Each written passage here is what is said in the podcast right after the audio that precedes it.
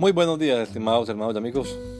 Una vez más estamos aquí con ustedes con deseo de saludarles en el nombre admirable, nombre glorioso, nombre sublime, el nombre de nuestro gran Dios y Salvador Jesucristo, el Señor. Esto es Sembrando con fe y esperanza. Bienvenidos.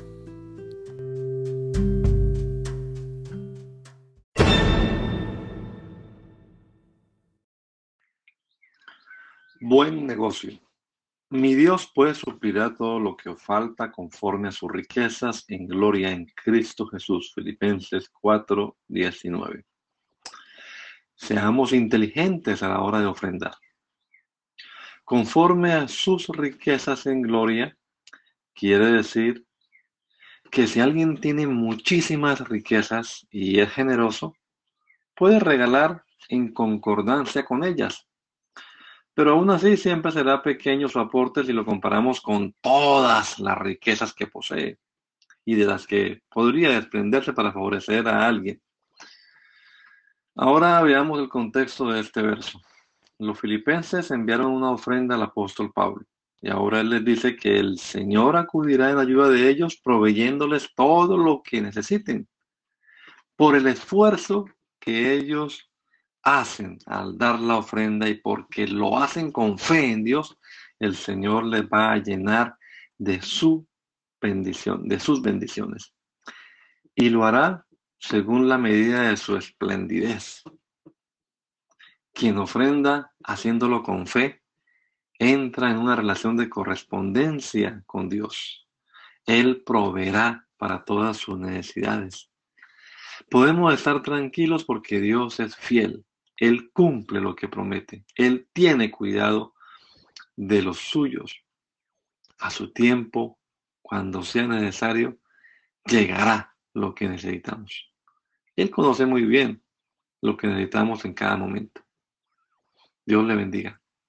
Que el Señor Jesucristo nos regala a todos un hermoso día hoy. Maranata. Gracia y paz.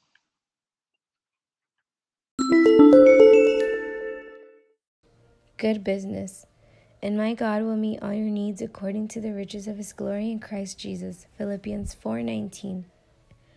Let's be intelligent when it's time to give the offering. according to his riches and glory means that if someone has a lot of riches and is generous, he can give away according to them. But even so, his contribution will always be small if we compare it with all the wealth that he possesses and from which he could discard to favor someone else.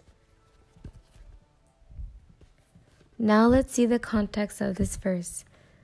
The Philippians sent an offering to the Apostle Paul, and now he tells them that the Lord will come to their aid by providing everything they need. Because of the effort they make in giving the offering, and because they do it with faith in God, the Lord will fill their lives with, with his blessings and he will do so according to the measure of his splendor. Whoever gives an offering by doing it with faith enters into a relationship of correspondence with God. He will provide for all their needs. We can be calm because God is faithful. He fulfills what He promises. He takes care of His own in due time. Whatever is necessary, what we need will arrive. He knows very well what we need at all times.